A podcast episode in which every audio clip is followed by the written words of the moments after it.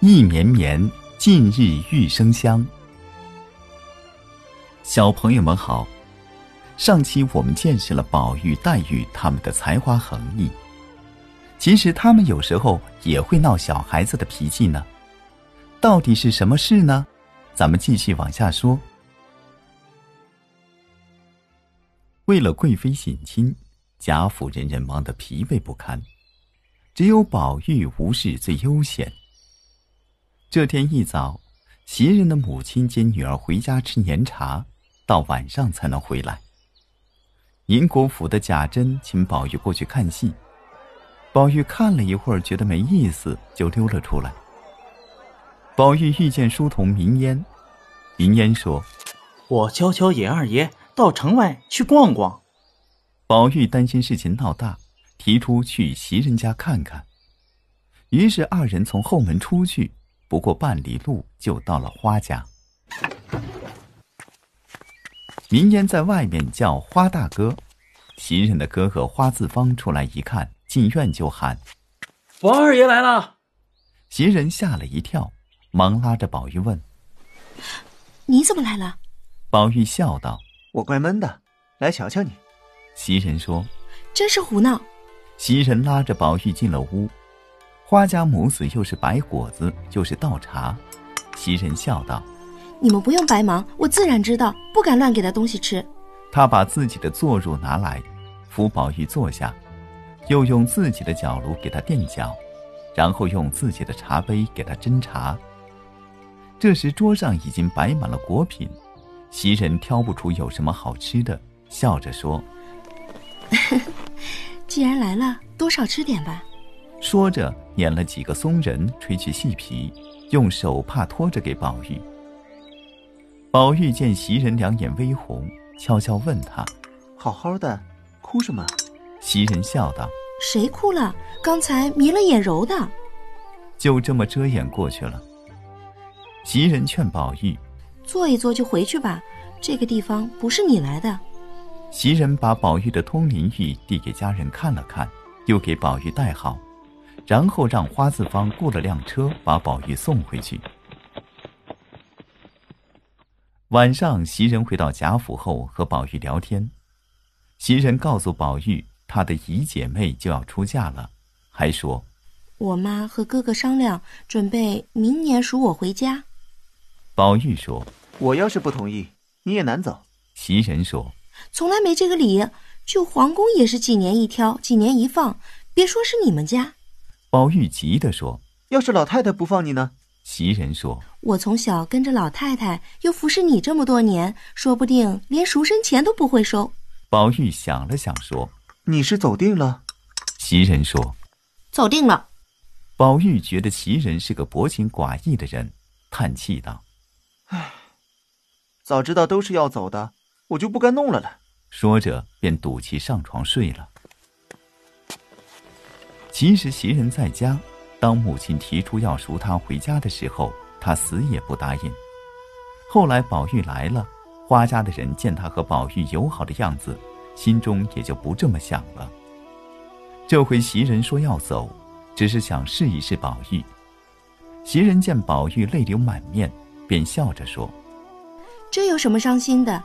如果答应我三件事，那就是真心留我。刀搁在脖子上，我也不出去了。宝玉连忙说好姐姐，别说三件，就是三百件事我也答应。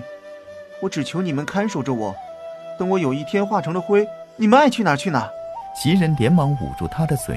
我正要缺你这个，这是头一件要改的。”宝玉说改了，再说你就拧嘴。：“袭人继续说道。第二件，你真爱读书也罢，假爱也罢，在老爷和别人面前也做出个爱念书的样儿来。凡读书上进的人，你还乱给人家起外号。”宝玉笑道那是我小时候信口胡说，如今再不敢了。：“袭人说，第三件，再不许骂和尚道士，再不许吃人家嘴上的胭脂了。宝玉说，都改都改，还有什么？快说！袭人说。没有了，你要是都依了，就拿八抬大轿抬我，我也不走了。”两人正说着，丫鬟秋纹进来说三更天了，该睡了。：“宝玉这才宽衣安歇。第二天中午，宝玉来到黛玉房中，只见黛玉睡在床上，宝玉把黛玉推醒，好妹妹，才吃了饭又睡觉，黛玉说我浑身酸痛，想歇一会儿。：“宝玉说。”酸疼事小，睡出来的病大。我替你解解闷儿。说着，宝玉就在黛玉身边躺下，两人面对面。黛玉看见宝玉左边脸上有纽扣大小的一块血迹，便用手抚摸。宝玉说不是滑的，怕是刚才帮他们捣鼓胭脂膏溅上一点儿。：“黛玉用自己手绢替他擦了，咂着嘴说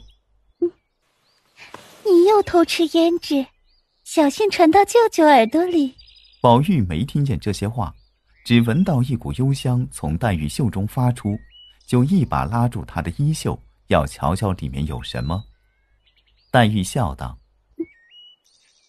我不知道香从哪里来，可能是柜子里熏的香。宝玉摇头说。未必，这香的气味儿奇怪。